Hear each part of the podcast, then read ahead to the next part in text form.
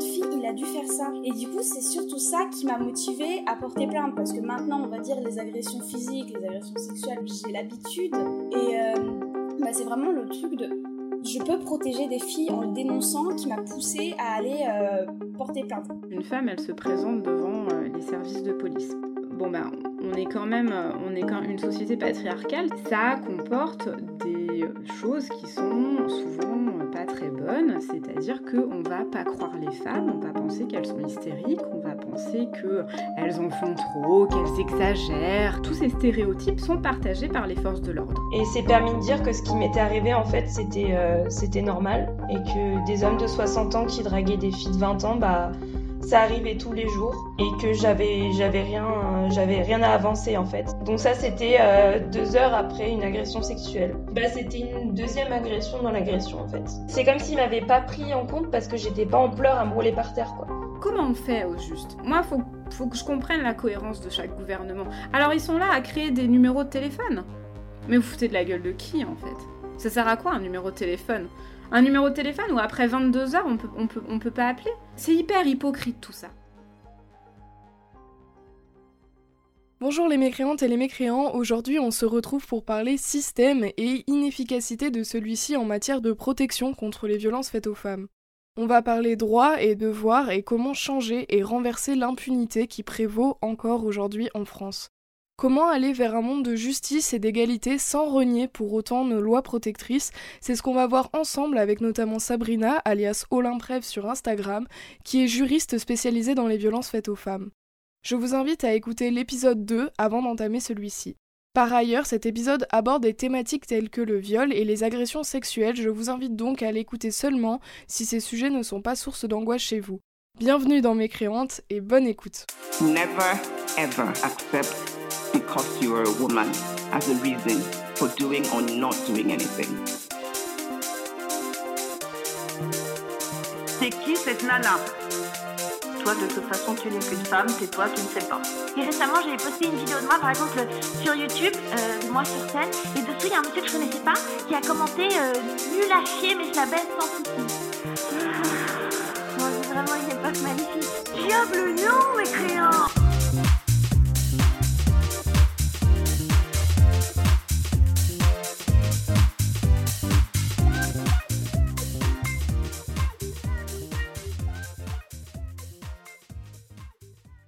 Hello Olympe, et eh ben écoute, je suis trop contente de t'avoir euh, ici. Est-ce que tu peux te présenter en quelques mots, s'il te plaît, euh, un peu pour ceux qui te connaissent pas encore?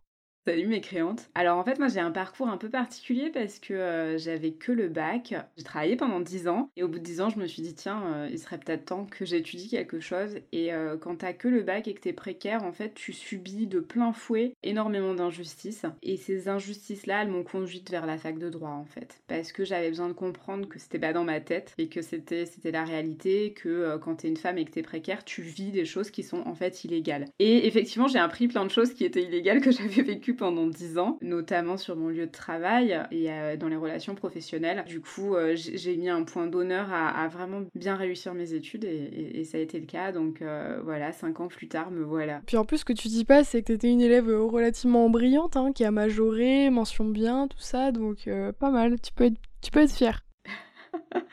D'ailleurs, si tu peux nous dire un peu en quoi ça fait de toi une élève un peu particulière le fait d'avoir euh, connu 10 ans de précarité avant de rentrer en fac de droit, parce que je trouve ça plutôt intéressant euh, comme analyse. Ben, en fait, moi j'ai une expérience de la vie, une expérience du monde du travail qui est pas simple en plus. Et je pense qu'un étudiant en fac de droit, il est quand même assez préservé. Ils sont plutôt rares, hein, les, les, étudiants qui viennent de milieux défavorisés. Faut pas se leurrer. Enfin, moi je suis à la fac à Aix-en-Provence. Je, je, vois pas beaucoup de pauvres dans les couloirs de la fac, quoi. C'est une évidence. Euh, les, nanas se baladent avec des sacs Balenciaga euh, et les mecs avec des chaussures euh, à 300 boules, quoi. Ça démontre quand même une, un certain privilège, quoi, de, de, de classe. Ça, c'est évident. Moi j'ai pas ça mais j'ai la chance d'avoir Pôle emploi qui m'a soutenue. Donc en fait, euh, grâce à ça, j'ai pu reprendre mes études, j'ai pu euh, les, conduire à, bout parce que sinon, euh, ça demande énormément d'argent en fait d'étudier le droit. Il faut du temps, tu peux pas travailler en même temps. Moi, j'ai travaillé un petit peu en même temps, mais c'était extrêmement difficile. Mais c'est vrai que je pense qu'il y a une naïveté de la part des étudiants en droit classique, ceux qui ont donc la vingtaine, qui ont 10 ans moins que moi, sur la vie en général. Je pense qu'ils savent pas ce que c'est la vie et c'est un peu dommage parce que c'est des gens qui vont devenir avocats, c'est des gens qui vont devenir juges et qui vont appliquer des décisions quand même d'humains en ayant très peu, très très peu conscience de ce que c'est euh, la vie et en tout cas la vie de précaire. Alors même que c'est les populations précaires qui sont de plein fouet touchées par les décisions de justice les plus euh, sévères. Bon là, on va faire abstraction de tous les facteurs euh, psychologiques qui font que les victimes ne portent pas plainte parce que ça revient à ce qu'on dit dans l'épisode 2 et on va pas se répéter. Là, on va prendre le cas, par exemple, d'une femme qui a été euh, violée par son mari et qui euh, subit de la violence conjugale. Elle veut aller porter plainte. Qu'est-ce qui se passe? Pourquoi est-ce que ça fonctionne mal?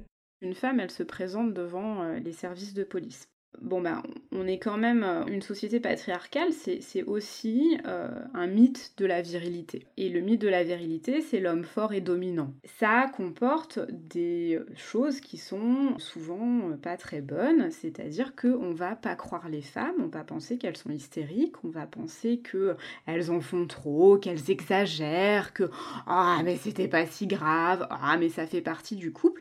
Et en fait, tous ces stéréotypes sont partagés par les forces de l'ordre. Et bien qu'on essaye en France de faire passer des lois, de faire passer des circulaires qui forcent à la formation continue de tous les acteurs de la lutte contre les violences faites aux femmes, on se rend compte que les stéréotypes restent ancrés et, sont très difficiles à prendre en considération par les forces de l'ordre, notamment euh, les premiers personnes qu'on voit, par exemple les gardiens de la paix. C'est des choses qui ont tendance à s'améliorer parce qu'on prend en considération ça, on se fait, euh, on se fait taper sur les doigts par euh, des instances internationales à ce sujet, mais pour autant c'est toujours là. Donc euh, c'est très compliqué pour une femme d'aller dans un commissariat de police, de se retrouver face à un gardien de la paix qui est souvent très jeune, qui est souvent rempli de stéréotypes et qui a pas du tout envie de la croire parce que, bah voilà, on est hystérique, on exagère quoi. C'est quelque chose de très ancré. Ça, c'est la première des choses. Ensuite, je pense que c'est l'ignorance de nos droits. On sait pas, en fait.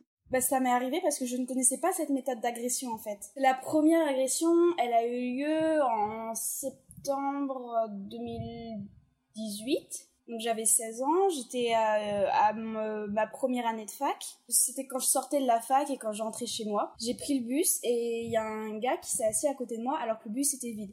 Donc déjà ça, c'est louche mais on va pas lui interdire de s'asseoir à côté de moi. Et en fait, euh, pendant le trajet, il a commencé à faire des mouvements avec son coude, ça frottait ma cuisse, ça m'effleurait et tout. Puis au fur et à mesure que le bus avançait, il se décalait de plus en plus, de manière à me coller de plus en plus sur la vitre. Et euh, moi, je prenais juste un demi-siège, et lui, il prenait la moitié de mon siège et la moitié de son siège. Et il continuait avec son coude à avancer de plus en plus, à le tourner de plus en plus, à l'approcher de plus en plus, qu'à me toucher les seins, puis me, je crois qu'il m'a touché l'entrejambe, mais ça c'est blackout total. Je sais que je suis partie, on va dire, euh, sous le choc, en état de sidération psychique, j'ai rien dit. Je suis allée m'asseoir dans une autre place euh, dans le bus, et lui il est parti. Et en fait, ce qui s'est passé, c'est que un an plus tard, je l'ai revu dans le bus et il a recommencé exactement le même procédé. Il s'est assis à côté de moi alors que le bus était vide et là, il recommence exactement le même truc, c'est-à-dire bouger son coude de plus en plus à le bouger sur ma cuisse pour essayer d'aller vers l'entrejambe et vers les seins. Donc là, j'ai crié dans le bus, j'ai fait tu peux bouger ta main de ma cuisse. Comme ça, il s'est levé, il m'a regardé avec euh, les yeux tout ronds et il est parti euh, dès que le bus s'est arrêté, il est descendu à l'arrêt. Et euh, du coup, je me suis dit, mais il, a fait ça avec un an d'écart, il se souvenait pas de ma tête, il a réessayé de faire le même truc. À combien de filles il a dû faire ça? Et du coup, c'est surtout ça qui m'a motivée à porter plainte parce que maintenant, on va dire les agressions physiques, les agressions sexuelles, j'ai l'habitude et bah, c'est vraiment le truc de je peux protéger des filles en le dénonçant qui m'a poussée à aller euh, porter plainte. Au début, j'ai juste envoyé un message à la compagnie de bus de ma ville en donnant l'heure précise, l'arrêt précis où ça s'est passé, la ligne de bus vers quel sens et tout. Et ils m'ont dit ben, que euh, je devais vite aller porter plainte pour avoir les images parce que ça s'effaçait au bout de 72 heures. Du coup, le lendemain, je suis allée au commissariat juste après les cours. Donc, faut savoir qu'à ce moment-là, j'étais mineure. Du coup, ça s'est passé quand j'avais 17 ans, donc euh, ma deuxième année de fac. Je suis arrivée, j'ai expliqué le problème. On m'a mis dans un coin à part parce que j'étais mineure, mais j'habite seule depuis mes 16 ans, donc euh, sans mes parents, loin de mes parents. Donc j'étais à porter plainte seule. J'ai pas attendu longtemps, contrairement aux autres quand ils vont porter plainte, qui peuvent attendre trois heures assis à, alors que moi j'ai dû attendre 45 minutes. Quand j'ai expliqué la situation à une dame dans le bureau, ce qui était dérangeant, c'est que tout le temps des gens passaient dans le bureau euh, et discutaient avec la dame, s'interrompaient et hop, ils partaient, la porte était ouverte, c'est-à-dire que heureusement bah moi j'avais pas honte de raconter ce qui m'était arrivé. Mais je pense à quelqu'un qui pourrait avoir du mal avec ce qui lui est arrivé voir sans cesse des hommes des femmes rentrer discuter de leur journée. Ah t'as vu ce qui s'est passé hier et tout? Puis la porte tout le monde qui passe devant. Bah ça peut être vraiment un frein à parler. Ensuite, on m'a expliqué que vu que j'étais mineure, je pouvais pas porter plainte, qu'ils enregistraient quand même pour pouvoir prendre les images du bus. Bah, j'ai vraiment donné toutes les infos très précises. Euh, comment j'étais habillée aussi et comment euh, le gars était habillé. mais ils m'ont dit que par contre, je pouvais pas écrire ma plainte, pas déposer plainte pour entamer des procédures parce que j'étais pas avec un responsable légal. Du coup, moi, je suis partie. Étant donné que mes parents ne sont jamais venus dans ma ville, j'ai jamais pu aller porter plainte avec euh, avec un responsable légal. Donc, j'ai attendu d'être majeure pour renvoyer un mail parce qu'il m'avait donné un papier avec les numéros du commissariat à qui envoyer un mail, à qui appeler si on va avoir des suites. Donc j'ai envoyé un mail euh, au commissariat pour demander s'ils avaient eu la saisie d'images et comment ça avançait et puis comment faire pour entamer les suites de la procédure. Et c'est là où j'ai reçu un mail du commissariat qui disait qu'ils avaient bien les images mais que en gros ce qu'ils l'ont dit en gentiment, mais vraiment le gros sous-entendu c'était de ne pas venir porter plainte parce que euh, ça ne servirait à rien, que ça leur ferait juste perdre du temps plus qu'autre chose. Et vraiment, c'est dans le message, on sentait vraiment qu'ils me dissuadaient de porter plainte. Et euh, j'ai appris 7-8 mois plus tard, donc c'était il y a quelques semaines, qu'il n'avait pas le droit de refuser ma plainte, qu'en étant mineur, c'est quelque chose d'autre que je ne pouvais pas faire, mais qu'il devait prendre ma plainte. Moi qui pensais connaître un peu mes droits, l'article 15-3 du code de procédure pénale, euh, qui peuvent pas refuser ma plainte, et que bah ils m'ont mis un nouveau truc comme quoi les mineurs ne peuvent pas porter plainte, bah j'ai été un petit peu euh, sur le cul on va dire de, de voir que bah ils m'ont menti et ils m'ont manipulé. On ne sait pas qu'on a le droit à des choses, on ne sait pas qu'on n'est pas obligé de porter plainte pour, par exemple, avoir une ordonnance de protection. L'ordonnance de protection, c'est quelque chose qui a été créé en 2010, qui s'est beaucoup amélioré en 2014, et pour autant, elle n'est pas du tout massivement utilisée. Donc, en réalité, l'ordonnance de protection, c'est un outil fantastique, on n'a pas besoin de porter plainte pour avoir une ordonnance de protection. C'est simple, il suffit de taper ordonnance de protection dans Google et là euh, s'affiche le CERFA, donc c'est euh, le CERFA c'est le, document euh, officiel, d'accord, avec la notice d'explication qu'il suffit de renvoyer à l'adresse indiquée, c'est-à-dire le tribunal judiciaire le plus proche de chez soi c'est hyper facile d'accès, quoi. C'est-à-dire qu'il suffit de remplir un papier chez soi, ou alors sur son lieu de travail, parce que des fois c'est difficile chez soi quand on est victime de violence et qu'on est sans cesse scruté, mais on peut le faire au travail, on peut le faire avec l'aide d'associations ou d'un médecin. Voilà, c'est quelque chose d'hyper de, facile d'accès. Mais euh, l'application qui en est faite par les juges aux affaires familiales, elle est euh, assez arbitraire, mais aussi le texte est assez mal écrit parce qu'il dit que on a plus ou moins besoin de prouver les violences c'est difficile de prouver les violences. Depuis l'enregistrement, un nouveau décret est passé. Il demande à la victime de violences conjugales de se saisir d'un huissier afin de notifier au compagnon l'ordonnance de protection. Ce décret pose problème car il peut freiner la prise de décision. En effet, on demande donc aux femmes de s'affranchir des frais d'huissier. Or, on sait qu'il y a souvent une dépendance financière de la part des victimes envers leur bourreau dans les cas de violences conjugales. Ce décret est donc hautement critiqué par la doctrine du droit et on peut émettre l'hypothèse qu'il a été rajouté pour des raisons économiques, car ça coûte cher de délivrer une ordonnance de protection. L'ordonnance de protection, c'est quelque chose d'assez fantastique parce que ça empêche juridiquement le conjoint violent ou la personne violente d'entrer en contact avec la victime. Donc ça permet de protéger aussi le foyer familial finalement parce que euh, le, conjoint va nécessairement devoir chercher une solution. Malheureusement, il ne le fait pas forcément. Ça devient une infraction hein, euh, si tu respectes pas et donc tu peux facilement euh, finir en comparution immédiate et en prison si tu respectes pas cette ordonnance. Et le juge, c'est lui qui apprécie la situation et il peut donner un, bracelet électronique pour vérifier que la personne effectivement s'approche pas de la victime. C'est vrai que le fait de devoir démontrer des violences, les juges aux affaires familiales ont tendance à penser que la violence c'est uniquement la violence physique, donc il va falloir prouver qu'on ait des traces.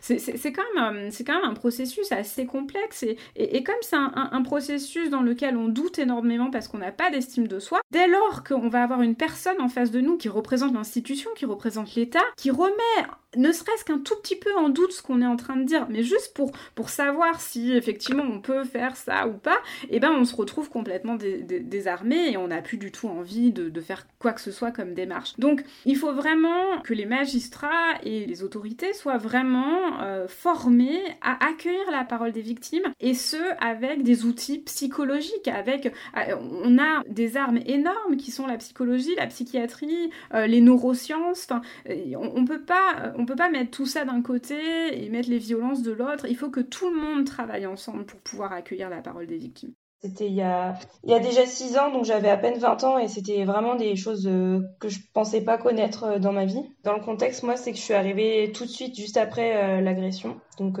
j'ai tout de suite réagi, je suis venue sur l'état de choc carrément. C'était hyper gênant de venir me, me plaindre de ce qui venait de m'être arrivé en fait. Ce qui s'est passé, c'est assez étonnant, c'est que j'étais vraiment en larmes au moment où je me déplaçais, mais arrivé là-bas, il y, a eu comme un mur et genre tout s'est verrouillé et il n'y avait plus aucune émotion de ma part, j'étais juste complètement euh, coupée en fait. Quand je suis arrivée, la première personne que j'ai vue, c'était euh, la dame à l'accueil qui demande en fait euh, pourquoi vous vous déplacez. Alors déjà, moi, la première difficulté, c'était de dire pourquoi j'étais là. Quand j'ai dû nommer euh, le problème, euh, j'ai bégayé parce que je savais pas si j'avais droit d'utiliser ce mot-là en fait. Agression, viol, euh, j'étais perdue. Et j'ai senti beaucoup d'empathie de la part de, de la part de la, la femme qui m'a reçue et qui m'a ensuite amenée en salle d'attente parce qu'il y avait vraiment énormément de gens qui attendaient pour prendre des plaintes. Et c'est vraiment une fois que j'ai passé les portes du bureau où j'étais accueillie que là ça a totalement, euh, enfin j'ai totalement switché euh, face aux hommes qui m'ont reçu. J'étais incapable de montrer aucune émotion en fait parce que j'étais pas dans le pathos, j'étais vraiment là pour raconter les faits. Et euh, je m'attendais absolument pas à ce que je sois reçue de la sorte du coup il y a un gros problème euh, sur la prise en charge de la police. Déjà, ce qui était désagréable, c'était qu'une fois euh, en face du policier, du coup, enfin la personne qui prenait ma plainte, il y avait constamment des, des, gens qui coupaient la parole, ou il y avait quatre personnes dans le bureau, il y avait des portes qui s'ouvraient, des portes qui se fermaient. Euh.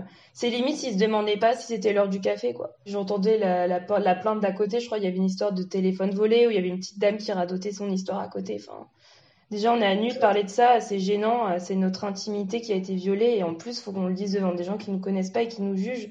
En gros, je suis tombée sur un monsieur qui m'a demandé euh, pourquoi j'étais là et qui de but en blanc, enfin a fait des remarques sur ce que je lui apportais donc cette histoire d'agression. Et s'est permis de dire que ce qui m'était arrivé en fait c'était euh, normal et que des hommes de 60 ans qui draguaient des filles de 20 ans bah ça arrivait tous les jours et que j'avais j'avais rien j'avais rien à avancer en fait. Voilà donc ça, c'était euh, deux heures après une agression sexuelle. Une jeune fille de 20 ans se déplace pas dans un commissariat pour pleurer et pour se plaindre euh, d'avoir été draguée par un médecin en fait. C'était une deuxième agression dans l'agression en fait. Je pense que j'ai besoin d'en parler parce que c'est pas normal en fait et que j'aurais pas dû me taire pendant six ans.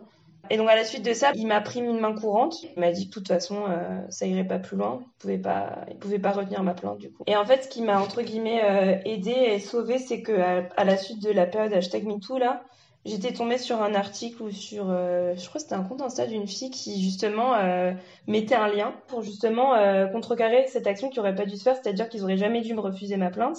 Et c'était une plainte pour porter plainte contre la plainte qui était retenue en fait. Moi j'étais complètement perdue, j'y connaissais rien, j'avais aucun terme, aucun bagage ni, culturel ni social là-dessus, et je me suis fait tout totalement flouer en fait. Je connaissais pas mes droits, et donc du coup grâce à cette personne, j'ai pu retourner poser ma plainte. chose assez drôle, c'était les mêmes personnes. Le mec était au fond à droite, il l'a pas ouvert. Et euh, là, c'était beaucoup plus empathique, mais euh, bah, c'est quand même pas aller plus loin en fait, parce que j'avais pas des preuves euh, tangibles apparemment. Mais du coup, la plainte a été retenue et techniquement, le gars a pris aussi un dossier normalement, parce qu'il n'avait pas le droit de faire ça. J'ai senti que c'était pas c'était pas plus pris en compte que ça en fait. J'ai reçu quand même du coup un, un tour du tribunal de grande instance Avis de classement à victime. Euh, après examen de cette procédure, les poursuites pénales ne seront pas engagées au motif que les faits ou les circonstances des faits de la procédure n'ont pu être clairement établis par l'enquête. En cas d'insuffisance de ressources, vous pouvez demander le bénéfice de l'aide juridictionnelle, blablabla, mais genre, tu sais, après, après la deuxième fois que tu viens, enfin, c'est pas possible. Enfin, ils nous envoient genre juste dans cinq différentes euh, directions juste pour euh, noyer le poisson, j'ai l'impression, si le sujet était plus mis en avant, eh ben, ça se passerait plus, quoi. C'est pour ça que c'est important de témoigner. Merci beaucoup pour ton témoignage. Nous revenons maintenant à l'ordonnance de protection avec Olympe Prève. Cette ordonnance de protection, elle est fantastique, c'est un outil formidable qu'il faut qu'on utilise et qu'il faut qu'on utilise correctement. C'est-à-dire pour toutes les formes de violence, pas uniquement intrafamiliales, et que en tout cas la preuve soit un peu allégée et que euh, dès qu'on perçoit des signes de conflit, on pense que c'est suffisant pour adopter une ordonnance de protection. Parce qu'on sait très bien que la protection des victimes, c'est essentiel pour éviter les féminicides. C'est essentiel, c'est à la base même d'éviter les féminicides. Mais est-ce que tu peux nous parler des délais euh, de délivrance euh, de cette ordonnance de protection? En moyenne, elles sont accordées avec un délai de 37 jours. Un mois et demi. C'est énorme. Parfois plus de deux mois. C'est énorme. Comment on fait pour protéger une victime? Qu'est-ce qu'elle fait pendant ces 37 jours? On ne parle pas de trois jours et demi, donc comment on fait? C'est très compliqué quoi. À côté de ça, on peut porter plainte. Alors moi, j'invite particulièrement toutes les femmes qui sont victimes à euh, appeler des associations d'aide aux victimes, d'aide aux femmes et des avocats pour surtout ne jamais aller porter plainte seule.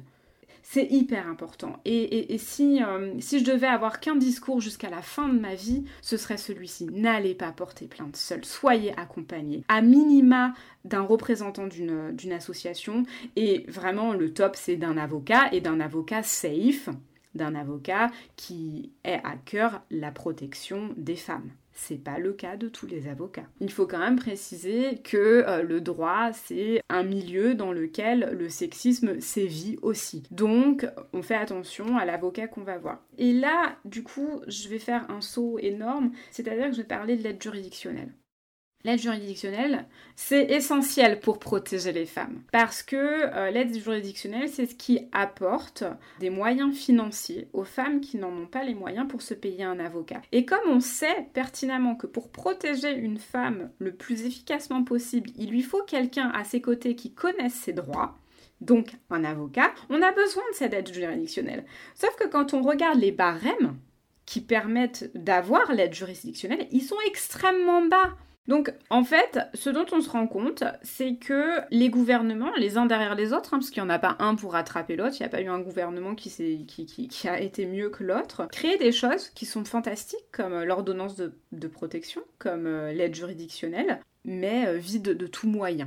Comment on fait sans argent? Comment on fait pour former tous les acteurs de la lutte? Il faut de l'argent pour ça, il faut que des gens se déplacent, il faut que des gens enseignent, l'enseignement c'est pas gratuit. On a beau être militante, on peut pas non plus tout le temps passer notre temps à donner des cours gratuitement, tout ça pour lutter contre les violences qui sont un fait systémique et donc collectif et donc l'État en est responsable. Donc on peut pas nous prendre à charge en tant que militante toutes les responsabilités, c'est pas possible. Et je pense que l'État se repose un peu trop là-dessus, mais en même temps arrête de subventionner les associations, met un terme aux contrats aidés alors que les associations reposent sur ces contrats aidés.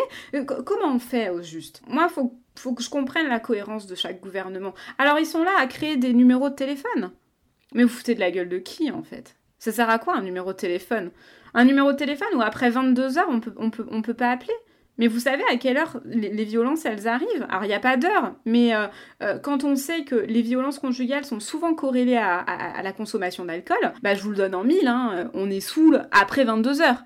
Mais oui, quand ils sont pas carrément à côté de la plaque en fait. Je pense par exemple pendant le confinement, au lieu de rallonger la plage horaire des victimes qui est assez restreinte comme tu viens de le dire, ils ont fait une ligne d'écoute pour les auteurs de violence, mais quand on étudie les cycles de la violence, on se rend bien compte que de façon générale, l'agresseur ne sait pas qu'il est violent, il est dans le déni de ses actes, donc il va sûrement pas appeler pour parler de ça avec un inconnu.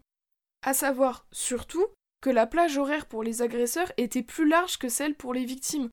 On marche un petit peu sur la tête. Donc c'est hyper hypocrite tout ça. C'est hyper hypocrite parce que en fait on, est face à, des gouvernements successifs qui disent mais regardez on prend des décisions, regardez on a créé l'ordonnance de protection, regardez on a on a, on a, on a l'aide juridictionnelle, vous pouvez pas dire que ça n'existe pas, on fait des choses et tout.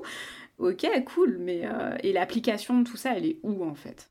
On a un budget consacré à la justice par habitant qui est un des plus faibles d'Europe. Alors quand on est censé être la cinquième ou la sixième puissance mondiale, ça fait un peu peur. Mais euh, là où c'est encore plus intéressant et plus révoltant, c'est qu'on constate que ce budget de la justice, il est euh, à un tiers consacré au, système carcéral en fait. Évidemment qu'on a besoin de, de mettre de l'argent dans les prisons et je trouve ça hallucinant que l'argent de la justice, aujourd'hui, il part dans des institutions privées comme Bouygues qui a construit des prisons. Et en fait, c'est là-dedans que l'argent de la justice va. c'est pas possible. Donc effectivement, il n'y a pas d'argent magique, hein, ça c'est vrai. Euh, je pense que euh, Macron avait pas tort là-dessus, mais en même temps, c'est marrant, il y a vachement d'argent magique pour les entreprises tout d'un coup, quoi.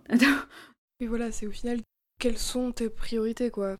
Si la priorité aujourd'hui, elle n'est pas l'égalité homme-femme, la fin des discriminations et la lutte contre les violences qui sont faites aux femmes, mais en fait, ça, coûte un, comme dirait Macron, un pognon de dingue à l'État. Dans l'Union européenne, on a estimé le coût euh, du manque d'égalité entre hommes et femmes à 222 milliards d'euros par an.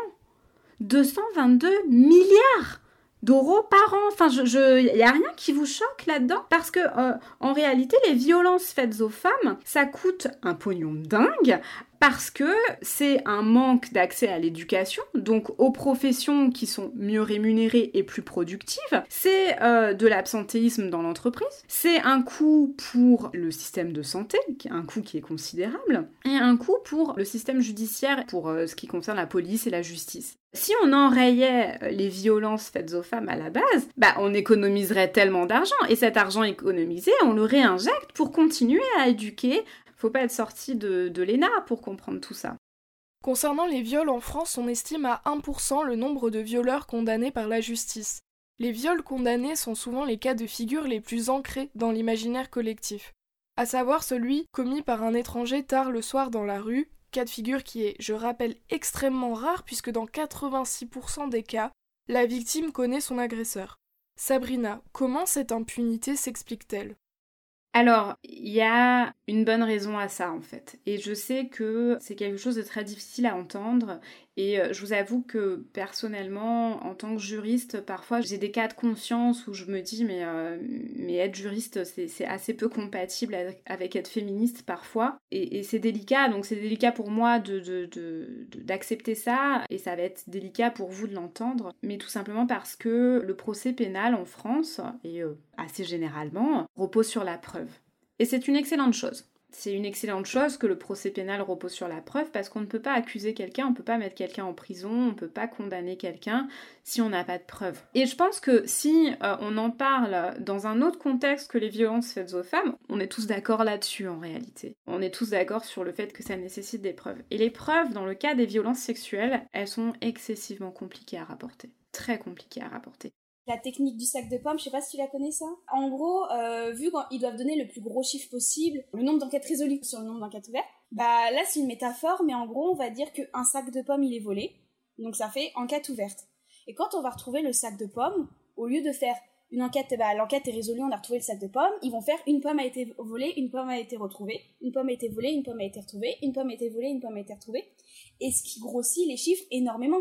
C'est un monde de corrompus, quoi pour euh, celui qui aura le plus de stats, celui qui mettra le plus d'amendes. C'est pour ça qu'ils se concentrent vraiment sur les petits dealers ou les sans-papiers. Parce que ça, quand ils le voient, ils ont à la fois une enquête ouverte et une enquête résolue. Alors qu'avec un viol ou des trucs comme ça, c'est difficile à prouver. Comment on prouve qu'on a été violé par son conjoint en plein milieu de la nuit alors qu'on dormait? C'est vraiment très délicat. Moi, j'ai tendance à dire euh, aux victimes qu'il faut engager une conversation par message, par le biais d'une messagerie sur son téléphone ou sur, euh, sur son ordinateur, et essayer d'amener l'auteur de, de ces violences à avouer ce qu'il a fait. Ça nécessite un peu de manipulation, ça nécessite du coup de mettre ses émotions de côté, et c'est extrêmement difficile Extrêmement difficile. Et souvent, en plus, on a un biais cognitif assez énorme. C'est que bah, si t'as été violé par ton conjoint, pourquoi tu l'as pas quitté enfin, C'est aussi simple que ça. Très récemment, j'ai lu dans un document qui est actuellement en ligne sur un site d'éditeurs de, manuels de droit, entre autres, et d'actualité, de, tout ça, que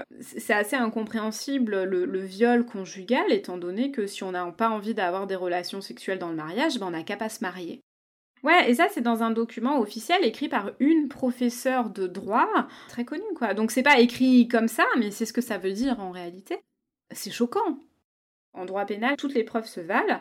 Ça veut dire que si vous amenez l'auteur de ces violences à, admettre par message ces, violences, alors sans prononcer le mot viol, hein, c'est possible quand même de, sans prononcer le mot viol, c'est considéré comme une preuve recevable. Si euh, vous en avez parlé autour de vous euh, les jours qui ont suivi à vos amis, à votre famille, à votre médecin, c'est une preuve recevable. Alors attention, c'est pas la seule preuve, il faudra tout un, un faisceau d'indices qui soit concordant et qui laisse penser qu'effectivement il a bien commis cette violence. Je sais que c'est difficile, mais appeler peut-être euh, les, ex de, cette personne pour essayer de voir si elle aussi a été victime, c'est un indice supplémentaire que son comportement est, voilà, est ce qu'il est. Les cas de, viols intrafamiliaux, euh, ils ont lieu quand même sur des victimes qui sont assez jeunes, et du coup, c'est difficile de récolter des preuves, ou en tout cas de comprendre même ce qui s'est passé dans le cas de ces violences-là. Donc c'est pour ça qu'elles aboutissent pas euh, les plaintes, tout simplement parce qu'on n'a pas de preuves.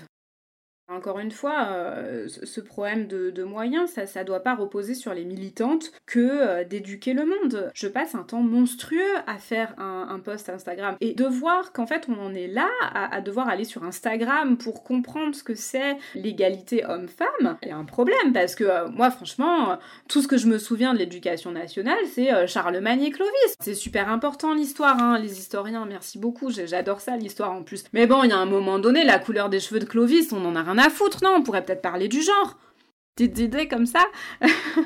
non, mais c'est vrai, moi je me souviens à la fac de droit, en première année, on nous parlait des cheveux euh, des rois parce que en fait euh, euh, la force elle reposait dans le, cheveu alors c'est intéressant comme c'est un fun fact que, que j'adore je trouve ça hyper intéressant mais venez on parle de la fin des discriminations et de toutes les discriminations on parle de choses concrètes parce que on ne peut pas demander euh, aux jeunes qui, arrivent là dans la sexualité de comprendre ce que c'est l'empathie et la bienveillance si on a si à aucun moment on leur a appris non tout ce qu'on leur apprend c'est que Napoléon il, a niqué tout le monde. Super.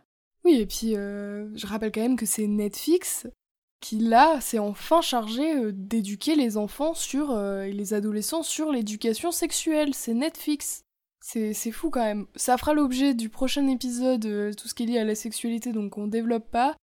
Mais c'est quand même hallucinant, quoi. Mais c'est incroyable. Et qui, envoie, et qui envoie des manuels. C'est fou Moi, ce qui me dépasse en plus, c'est que dans le monde capitaliste dans lequel on vit, on s'assoit sur des milliards d'euros, enfin, on perd littéralement de l'argent. Ça n'a aucun sens. Mais oui, mais oui toutes les inégalités coûtent excessivement cher à la société. Et en fait, ça rapporterait énormément d'argent de vraiment assurer l'égalité partout pour tout le monde. Aujourd'hui, on a tendance à penser que c'est le droit, c'est la loi qui va pouvoir gérer tout ça. C'est-à-dire, euh, c'est le droit qui va punir, c'est euh, la loi qui va permettre de euh, réguler les relations hommes-femmes. Mais non, en fait, le droit, Aujourd'hui, tel qu'il est, euh, à part pour la définition du viol, quelques éléments de la légitime défense et encore que le droit en l'état actuel, il est assez bien fait, il est très neutre. Le code pénal, en tout cas, est très neutre et on peut penser quand même qu'il y a quelque chose à faire au niveau des acteurs du droit, c'est-à-dire ceux qui l'utilisent, ceux qui le pratiquent. Là, effectivement, il y a quelque chose à faire. Et cette chose à faire, c'est l'éducation. Donc, en réalité, on pense que c'est au droit de régler tout ça, c'est au droit de régler les violences, c'est au droit d'intervenir en permanence. Et donc, on, a une inflation législative qui ne, sert plus à rien et est contre-productive parce qu'on comprend même plus de quoi il s'agit. Alors même que le, le droit, ça sert en dernier recours. Ce qu'on a besoin, c'est l'éducation.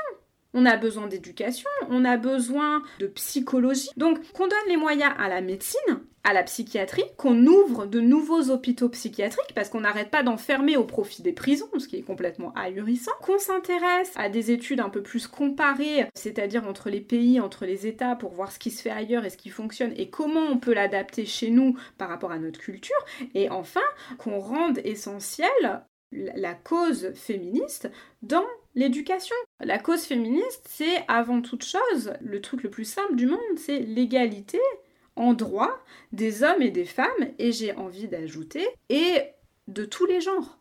Et ce serait bien qu'on l'ajoute dans la loi, mais ça c'est un autre débat. Je vais conclure sur, encore une fois, le discours que j'aurai jusqu'à la fin de ma vie. Euh, si vous êtes victime de violence, s'il vous plaît, faites appel à un avocat. Merci Sabrina, alias Olympresse, d'être venue aujourd'hui dans Mécréante.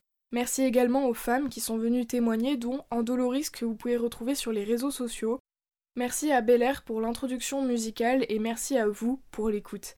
J'espère que cet épisode vous aura plu, si c'est le cas n'hésitez pas à mettre 5 étoiles sur Apple Podcast. Mécréante est également présente sur Instagram où je publie régulièrement du contenu complémentaire. Pour finir, nous refermons donc ce chapitre lié aux violences faites aux femmes pour aller vers des sujets plus légers mais non moins sans analyse. Merci encore et à très vite.